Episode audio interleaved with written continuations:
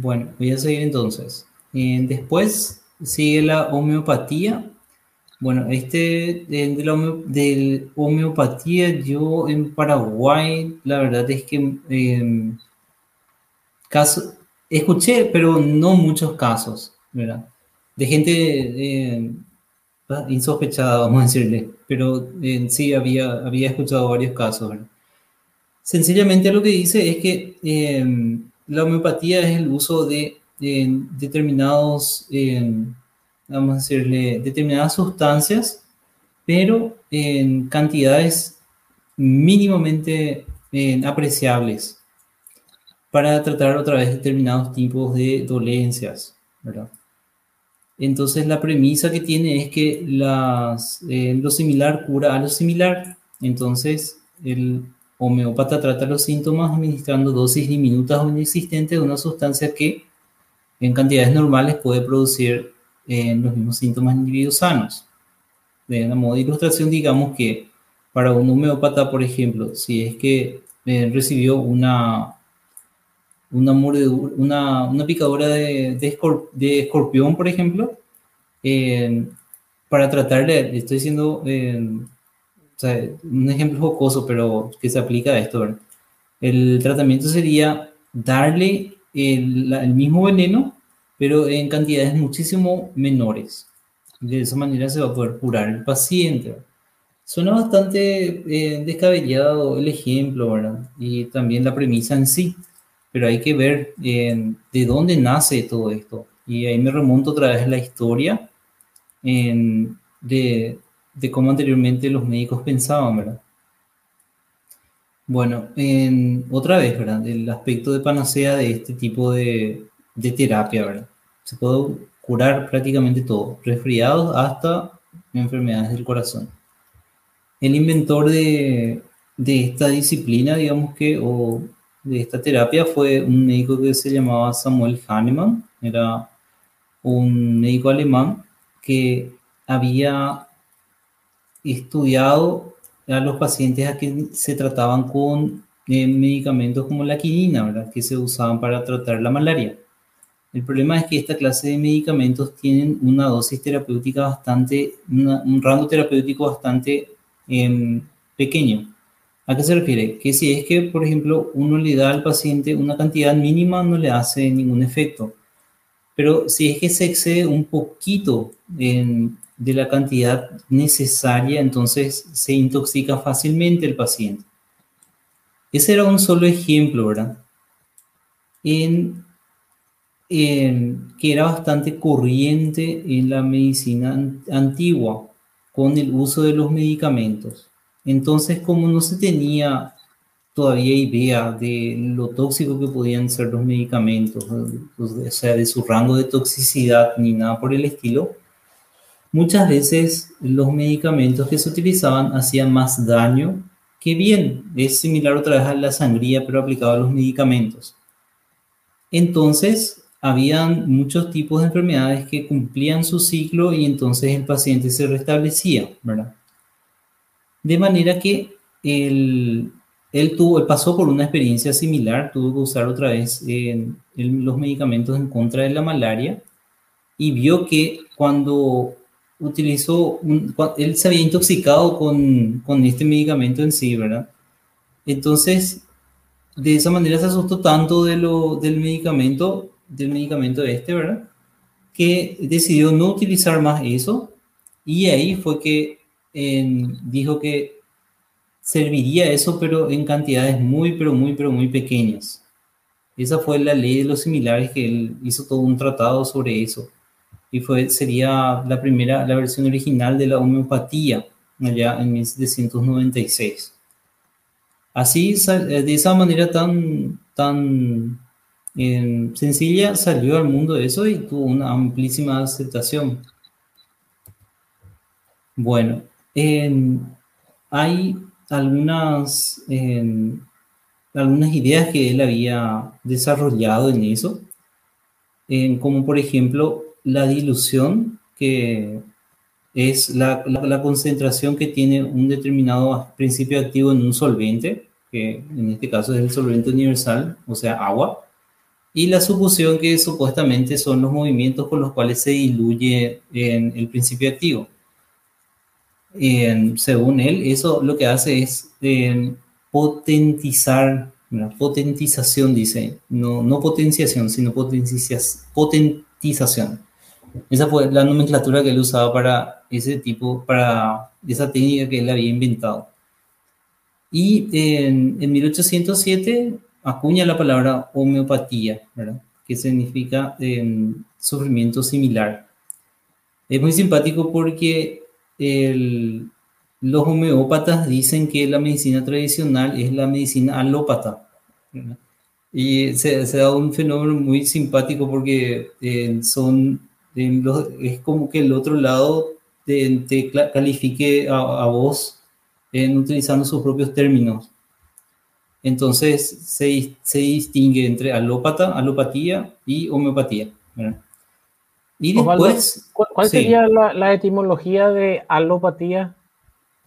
Y alo es similar, en, realmente. O sea, en, eh, es similar pero no igual.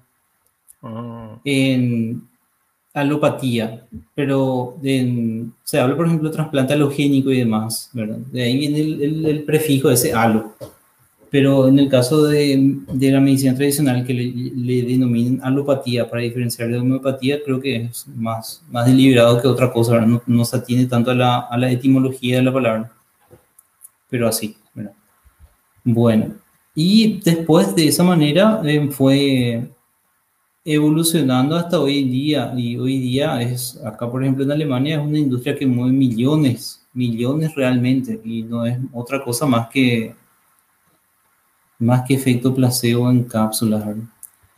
Bueno, entonces después hubo un problema y se eh, vio que después de, de que uno haya diluido tanto un agente en, en, tanto, en tanta agua una y otra vez, una y otra vez, entonces las posibilidades de que el, el agente activo esté en, un determinado, en, una determinada cápsula de lo que se te vende como medicamento alópata es eh, prácticamente nula, él, vamos a decirle que evolucion, hizo evolucionar su, en su idea de la medicina eh, homeopática y dijo que el agua tenía memoria. O sea, eso ya es algo totalmente descabellado, porque sencillamente desde el punto de vista científico no se sostiene. Pero hubo gente que sí le creyó igual. Bueno, entonces ya comenté por qué en tuvo aceptación la homeopatía, porque la medicina tradicional generalmente mataba más, más gente que la que salvaba cuando trataba con medicamentos. Y después, en por qué momentáneamente cayó la homeopatía. Osvaldo. Esto, eh, sí. Perdón, antes de que, de que pase más, yo sabes que eh, en mi experiencia me ha pasado muchas veces que yo le he tratado de explicar esto a, algunas personas, eh, inclusive que han utilizado, han comprado eh, medicamentos, entre comillas, ¿no? homeopáticos. Y, y, bueno, les, les, dije, bueno, mira que no tienen ni pies ni cabeza la, las ideas la ideas que están por detrás no tienen sostén, sostén realmente, ¿verdad? Y bueno, me parece que la gente le llama comúnmente homeopatía a todo lo que sea medicina alternativa. Ah, hay un poco esa confusión. Mm, podría eh, ser, sí. Y como se volvió tan popular en algunos lugares. Eh, pero para, me gustaría nomás insistir en lo que dijiste. Entonces, el concepto de medicamento homeopático se sostiene de esos tres pilares, digamos, ¿no? El primero es la idea de que lo mismo que te enfermó es lo que te va a curar pero eh, ahí se pasa al segundo pilar que sería que la concentración tiene que ser baja y cuanto más baja mejor, ¿no? Cuanto más baja, más potente. Sí. Y, bueno, cuando se vio que, que ese, esa concentración era tan baja que tal vez no había ni siquiera una molécula en, el, en el, la solución final, se habló de que el agua tenía una memoria de aquello con lo que estuvo en contacto, ¿no? Entonces, eh, o sea, para, para insisto, solamente, solamente para, que, para recalcar, eh, no todo lo que es medicina alternativa es homeopatía, Homeopatía específicamente se refiere a esto, ¿no? Y realmente, así, como está diciendo, te están vendiendo agua con el pretexto de que el agua tiene alguna capacidad de recordar cosas, ¿no? Así mismo es. Y en, a ejemplificar nada más cuál era eh, la opinión que tenían algunas personas de los médicos, ¿verdad? Ellos, por ejemplo, Benjamin Franklin decía que todos los médicos farmacéuticos son curanderos. O sea, prácticamente estaban confiando en que eh, lo que estaban dando eran pócimas mágicas antes que medicamentos. Voltaire decía que eh, prácticamente un, médico que prescribía un medicamento era un ignorante y no sabía nada. Y Shakespeare era más contundente y decía que no había que confiar en el médico porque lo que te venden como antídotos son realmente venenos. Y con esa idea, con esa concepción general que se tenía de la, de la farmacología en aquel entonces, es que surgió esto. Que, em, y a eso voy, y esa es la conexión que quería hacer más tarde, que muchas veces se usa ese mismo discurso seductor con la eh, ivermectina, en el sentido de que, bueno, no hacer daño, se dice. y entonces, entonces, en todo caso, se le puede dar nomás al paciente porque no le va a perjudicar y es lo mismo prácticamente que se pensaba con respecto a la homeopatía. probablemente no le, no le beneficie, no sabemos eso, pero lo que sí sabemos es que no le va a perjudicar a la persona el medicamento homeopático. Eso es lo que se creía y eso es lo que se cree hoy en día de la ivermectina también. Es un razonamiento bastante similar también, pero después vamos a discutir. Bueno, Después, pasando más en tiempo otra vez, otra, otra vez a base de los estudios que se habían registrado, hubo un cambio de paradigma en la práctica médica y eh, pasó, de pasar, eh, pasó de ser algo heroico, peligroso y digamos que bastante individual a algo científico y efectivo. Y se da el caso de un médico que se llamaba John Snow, que pudo rastrear en todos los casos de cólera de aquel entonces en Londres con una sola fuente de agua en el año 1854. Y lo que él hizo fue evaluar epidemiológicamente los casos y en identificar cómo se iban esparciendo o distribuyendo los casos hacia la periferia de esa fuente. Y el, eso le ayudó bastante a la medicina oficial y produjo un, vamos a decirle, produjo un detrimento en cuanto a los casos de, eh, al uso de la homeopatía en sí, ¿verdad? Porque cuando eh, las personas enferman de, tienen enfermedades infecciosas, realmente la homeopatía no funciona eh, como se pretende. Pero de todos modos, igual la homeopatía sigue como les dije, ahora sigue eh, lucrando y sigue beneficiándose de la, de la credulidad, básicamente. Em, este era un caso que se publicó es, en, la prensa española, justamente, el caso de una señora que teniendo un cáncer de mama, es interesante, porque la señora era economista, eh, bastante joven, española, abandonó todo tratamiento oficial y decidió curarse un cáncer que tenía con homeopatía. Y eh, a los tres años murió de algo que probablemente podía tener una cura si es que se trataba a tiempo. Y justamente ese es el peligro que encierran todas estas en pseudomedicinas, que se pueden estar previniendo muchos desenlaces fatales si es que se aprovecha el tiempo valioso y se consulta a tiempo. Y otra vez más, eh, ¿qué dice la iniciativa Cochrane? Porque se estudió esto, se evaluó eso, eh, sobre la homeopatía. Y básicamente lo mismo otra vez que lo que dice eh, sobre la acupuntura, que en todos los estudios indican que más allá del efecto placebo, no hay ningún otro beneficio que esta aporte.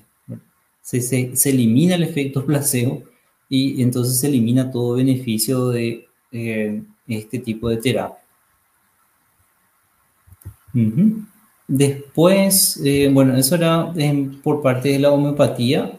Em, Sí, ¿Una pregunta? ¿Me Sí, tenemos un comentario sobre homeopatía que hizo Marcelo.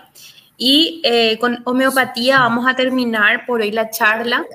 Tenemos otras medicinas más de las que vamos a, a, hablar en otro café porque nos fuimos otra vez con dos horas de, de transmisión y estoy muy contenta por eso, porque de verdad las participaciones de, de las personas eh, nos sorprende, ¿verdad? Y eso hace que nos extendamos, tenemos mucho más de qué hablar con respecto a pseudomedicinas y hoy vamos a terminar hasta homeopatía. Posteriormente, en el próximo café, ¿cuáles son las pseudomedicinas que nos que quedaron pendientes para hablar, Osvaldo?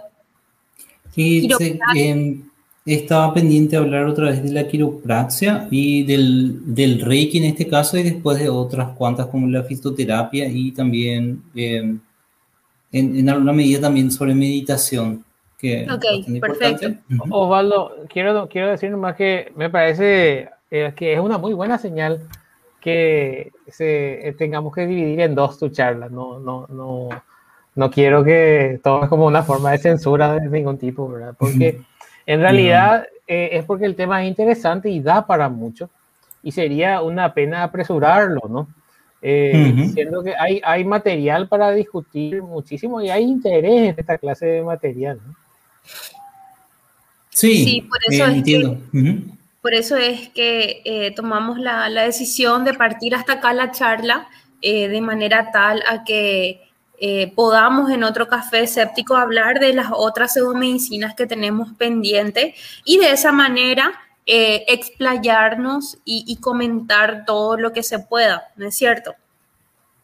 Sí, me parece genial también. El, yo la verdad es que no consideré que iba a durar tanto la charla porque anteriormente toda esta charla había durado no más de, no más de dos horas realmente eh, pero como digo, se, eh, se, desarrolló todo, ¿verdad? Pero sí, está, me parece genial. los comentarios son bastante acertados, son bastante enriquecedores y si es que la gente quiere seguir escuchando, yo creo que sencillamente se podría continuar en otro día. Perfecto, ahora vamos a meter unos cuantos comentarios. De, está pendiente el comentario de Andrés, a ver si es que nos puede aparecer en pantalla, que hace rato ya también está pendiente de de leerlo. Dice, llegué un poco tarde. No sé si comentaron o van a discutir sobre la autonomía médica y sus límites. ¿Hasta dónde tiene un médico libertad de prescribir fármacos? Ejemplo, antiparasitarios para tratar una infección viral. Eso era lo que estaba pendiente también de hablar Osvaldo, ¿verdad? Creo que está un poco más adelante. Eh, dice, ofosfeoto me, Dios, soy tan mala leyendo esto y el portugués. Fosfoetanolamina. Eso como tratamiento contra el cáncer. Mm. No sé si querés darnos un breve pantallazo de lo que nos vas a mm. hablar en el próximo café. Así también Andrés va a estar pendiente de la próxima charla en donde vamos a playarnos muchísimo más acerca de, de tu pregunta, Andrés, te esperamos en el próximo café escéptico porque Osvaldo te va a responder claro y concreto. Sí, referente a eso, íbamos a hablar justamente de la ivermectina, que era la pregunta a la que se refería el señor Andrés. Pero con respecto a la autonomía del médico, no había, no, como tema general no había considerado, pero eh, también vamos a comentar sobre eso en, en, la, en la próxima charla. Y sobre ese medicamento que mencionó para el cáncer, la verdad es que tendría que leer porque no, no conozco realmente la droga. Con ese nombre no conozco, tal vez con el nombre comercial puede ser, pero no conozco. Pero, Osvaldo, pero para, para adelantar nada más un poquito, el, eh, responder un poco, en parte por lo menos lo que Andrés estaba consultando, ¿verdad? Es, él levanta una cuestión interesante, ¿verdad? Porque sí. Eh, si tenemos, digamos, eh, la medicina basada en evidencia, en donde tenemos una serie de tratamientos que están respaldados por estudios y demás cuestiones, de los cuales se tienen que extraer los resultados de esos estudios, se tienen que extraer las prácticas que después se llevan al consultorio, al, trato, al tratamiento del paciente. ¿no? Eh, hay, hay, algunas cosas que quedan a criterio del médico en la práctica, ¿no? o sea, que al, al ver al paciente decide qué hacer y qué no hacer. Y es, es, es, muy relevante lo que dice Andrés, la pregunta que él hace.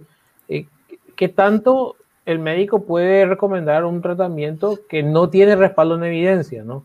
Eh, ¿cuál es, cómo, tal vez hasta una pregunta más legal esa, ¿verdad? Y tal vez difiera en distintos países la respuesta, ¿no? Sí, es cierto eso. En Paraguay, la verdad es que se goza de bastante libertad porque el, bueno, si bien los protocolos que se establecen son bastante bastante buenos y están, muchas veces están adecuados a la realidad del país. No es, no es una, digamos que no es algo que tenga que cumplirse a rajatabla, no es que es así como una, una imposición, como una ley, digamos que el Ministerio de Salud Pública, pero es lo que, como digo, ¿verdad? es lo que se le recomienda al médico que haga, pero hasta donde yo sé no existe una sanción eh, para, para estos casos en particular. De manera que el médico tiene esa libertad de prescribir.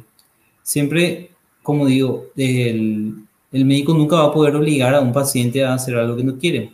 el, el, paciente acepta, desde su libertad acepta en lo que el médico recomienda. Pero no existe ninguna sanción hasta ahora que yo sepa referente a eso. En este caso en particular, en el caso de la ivermectina, al recetar ivermectina, digamos que otra cosa sería si es que, por ejemplo, el, médico receta eso y hay un desenlace fatal, digamos que entonces sí se le podría, yo creo que es pasible de juicio el médico si es que presenta, se presenta algún efecto adverso, alguna intoxicación o algo así. Eh, creo que, los médicos son bastante conscientes en ese sentido también del riesgo que están eh, asumiendo. Sí, es más también acá en Paraguay como, como eh, capaz que sea también en el resto del mundo, se usan mucho los remedios yuyos, ¿verdad? Que, se usa como medicina alternativa y lo que la mayoría de los médicos em, tienden a, recomendar a sus pacientes es de que aparte de, la pastilla que les dan, no, les va a hacer mal que tomen su tecito o su mejungle de hierbas, ¿verdad? pero que por favor tomen su pastillita. Esa creo que es la, em, la línea de recomendación que, tienen los médicos, porque acá eh, eh, la, medicina tradicional basada en las hierbas es bastante usada. Aquí en Paraguay se les denomina pojañaná a, hervir ciertas, ciertas hierbas como la manzanilla, el romero, mi mamá a mí siempre me dio de chiquita un mejungle de, de plantas porque yo tenía asma, ¿verdad? Entonces ella, eh, yo tomaba mucho té de eso desde chiquitita. Claro, lo que pasa es que, bueno, eso ya es aterrizando mucho en la realidad de cada médico. Lo que uno desea, sobre todo si es un médico internista, pero digamos que eh, se aplica también a otras especialidades, uno lo que quiere, eh, lo que más desea es que el médico, el paciente se adhiera al tratamiento. Entonces es como una especie de negociación que se hace con el paciente. Por ejemplo, el, digamos, el caso paradigmático del, del dengue y de la hoja de mamón.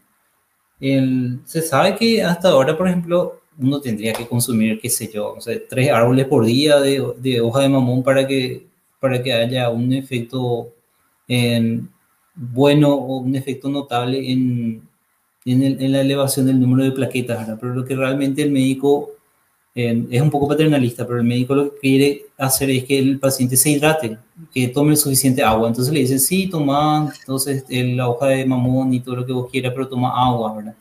Yo creo que hasta ahí lo que va la recomendación del médico, pero realmente no creo que no creo que el médico crea que la hoja de mamón realmente es efectiva, más allá de la hidratación que eso le puede brindar al paciente. Totalmente que es la, la, terapia básica del, del, dengue, hidratación. Y yo creo que ese mismo, esa, misma idea es la que se tiene cuando se le dice, sí, toma, la, toma señora carne contra los parásitos y toma señora anís si es que te sentís, eh, si es que te sentís toda aventada y demás cosas. Así, claro. más o menos.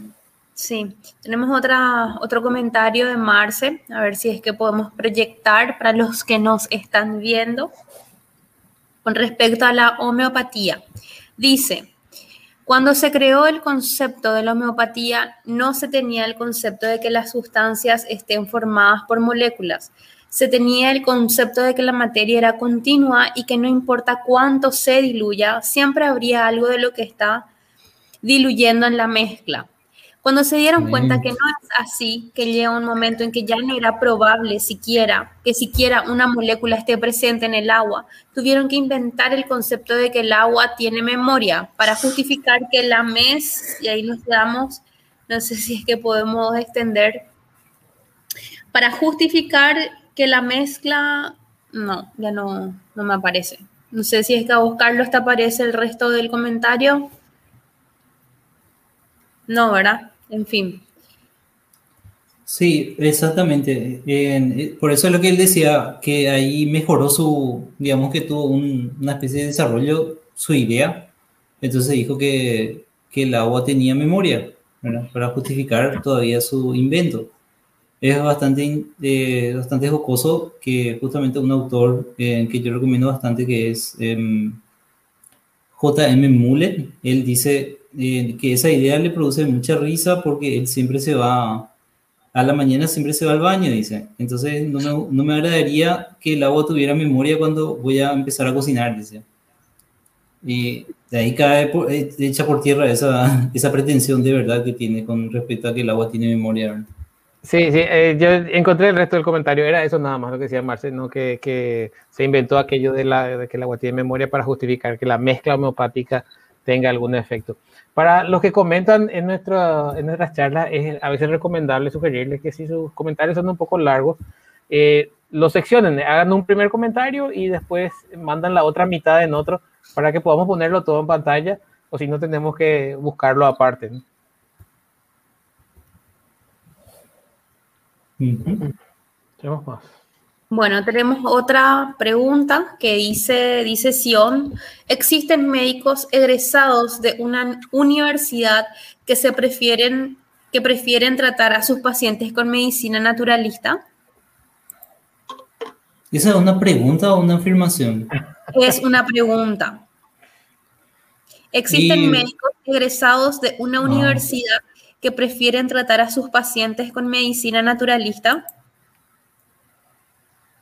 Yo no sé si lo hizo a modo de comentario, pero por los signos de interrogación que puso al final, eh, colijo, de que es una, una pregunta. Y la, verdad que de forma oficial y así a viva voz, de un, que, sean, que se puedan vincular directamente a una, a una universidad en sí, creo que no. Pero hay casos, yo conozco casos de, de, médicos eh, formados en universidades serias que recomiendan todo tipo de, de pseudomedicina. Lastimosamente me, me, da mucha vergüenza eso, pero es así. Eh, ante esta clase de preguntas, yo tiendo a decir, aunque yo no conozca un caso particular, eh, hay tantas personas en el mundo y hay tantas, hay, hay, tanta desinformación que la respuesta más segura es sí, ¿no? Que siempre que alguien pregunta, ¿existe tal cosa? casi seguro que alguien lo hace, ¿no? Eh, pero aunque no lo haga de manera exclusiva, eh, hay gente que lo hace a la par, lo hace también, eh, lo recomienda en conjunto y demás cosas. ¿verdad? Inclusive a veces ni siquiera es porque crean en esas prácticas, sino, como decía Osvaldo, por una especie de negociación que se hace con los pacientes. Claro. Aquí dice Sion nuevamente, hace otro comentario. En esta pandemia me tocó conocer a un supuesto, me tocó conocer un supuesto tratamiento contra el COVID recomendado por un médico a mi madre. En mi experiencia no sirvió. Eh, Sion, si es que por ahí podés colocar en otro comentario cuál fue el, la recomendación que le hicieron a tu mamá de manera tal a poder eh, debatir y saber acá sería espectacular. Dice Marce, un médico debería limitarse a indicar y adaptar los protocolos de tratamiento aceptados para cada enfermedad. Hay opciones terapéuticas disponibles y la libertad del médico radica en elegir entre esas opciones, pero no debe indicarse un tratamiento sin evidencia de que funcione. En el contexto de una pandemia, al tratarse de una nueva enfermedad para la que no hay muchos protocolos claros, hay más permisibilidad respecto a los tratamientos que se intentan implementar. Totalmente de acuerdo. Un poco en alusión a la, consulta que hacía Andrés, ¿no? Así mismo, claro. CDS, dice Sion, eh, no sé. Eh, ah, sí, eso es, este, es un tema que vale mucho la pena tocar también, Osvaldo. Eh, la próxima vez que continuemos, esta es dióxido de cloro, ¿no?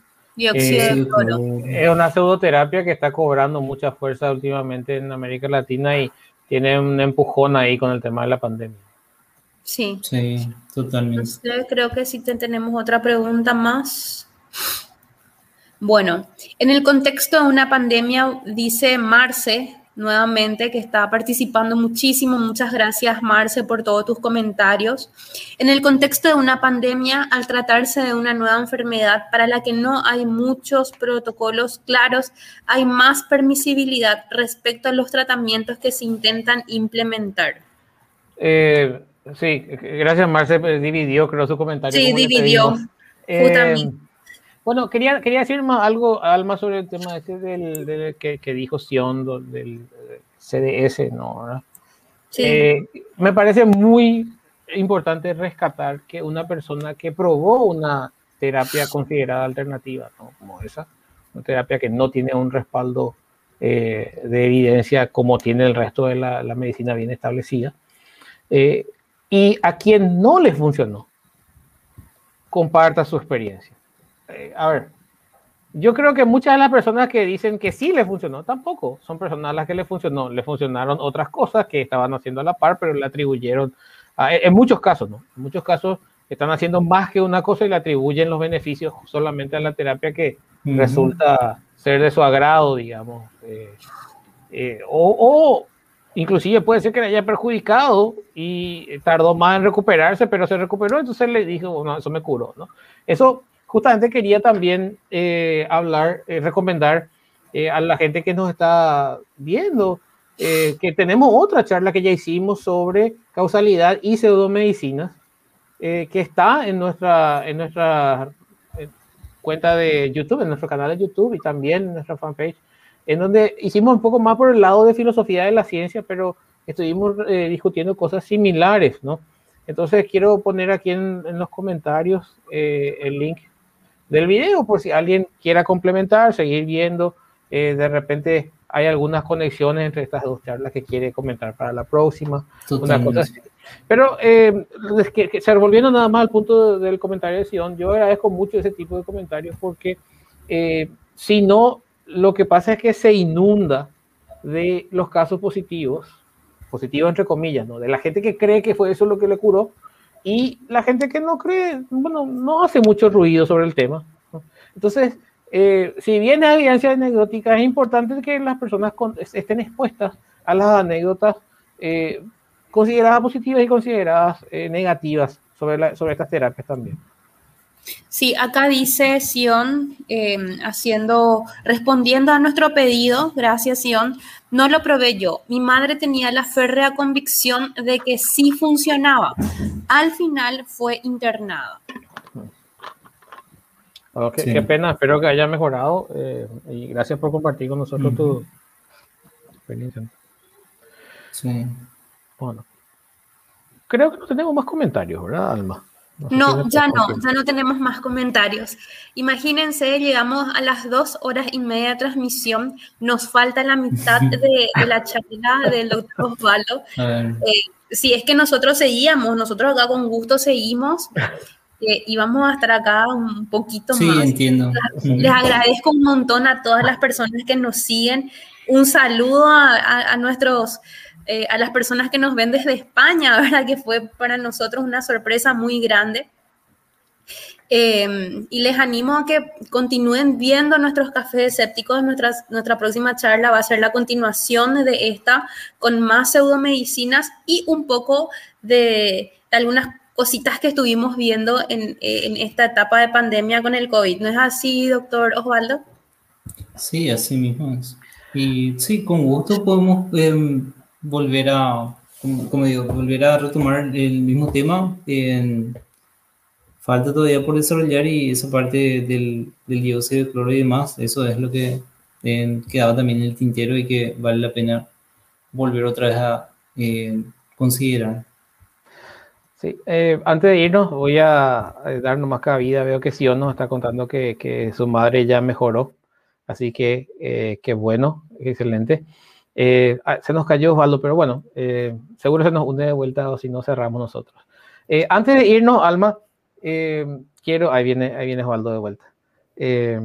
quiero recordar, ¿no? ¿no? Dejar de, recordarle a la gente, ¿no? Que como siempre le agradecemos muchísimo por acompañarnos, como vos dijiste, ya otra vez llegando a dos horas y media, eh, mérito de la audiencia más que nuestro. Eh, nosotros nos estamos divirtiendo acá. Eh, también le quiero agradecer por compartir nuestros, nuestros videos, por darle me gusta a nuestros videos, por seguirnos en nuestro canal de YouTube, en nuestro canal, en nuestro, nuestra fanpage de Facebook. Ahí nos pueden dejar sus comentarios, nos pueden pedir temas, etcétera, eh, para otros cafés. Eh, el video de esta charla, justo justamente como los anteriores, va a quedar disponible en, en, la fanpage de Facebook y en el canal de YouTube. Eh, síganos allí, por favor. Ahí tienen, este ya es el octavo tema que estamos tocando, así que van a tener los videos de los anteriores. Eh, también si nos siguen allí van a recibir notificaciones cuando estamos al aire, así que nos van a poder, eh, se van a poder enterar que, estamos con un nuevo tema. Eh, vamos a poner ahí también las invitaciones a los próximos cafés. también el audio del café de hoy y de los cafés anteriores está en nuestro canal de Spotify, al que pueden también acceder, es buscar Asociación Paraguaya Racionalista en, Spotify. va a ser subido por partes, como siempre, para facilitar hacer un poco la escucha eh, por secciones de una longitud más adecuada para un podcast. Eh, y si tienen comentarios, si vienen este, si están viendo este video grabado, si están escuchando en Spotify y ya no pudieron meter un comentario, una pregunta para que sea discutido, eh, discutida en, en, la presentación en vivo, pueden dejarnos en, nuestro, en nuestra comunidad de Reddit un comentario, va a haber un posteo con este video allí entonces vamos a tratar de darle seguimiento y hablar y mencionar o inclusive pueden surgir nuevos cafés de allí. Eh, en la comunidad de Reddit es eh, R barra APRA PY. Y por último, eh, si quieren seguirnos en Twitter, nuestro, nuestro Twitter handle es arroba paraguaya APRA, en donde también les vamos a estar actualizando sobre todo. Así que muchas gracias y espero que nos acompañen una próxima vez. Muchas gracias, Osvaldo, por tu charla, excelente como siempre. Muchas gracias, Carlos. Eh, un placer compartir con ustedes este espacio. Y muchas gracias a todos los que nos estuvieron escuchando y viendo y les esperamos nuevamente.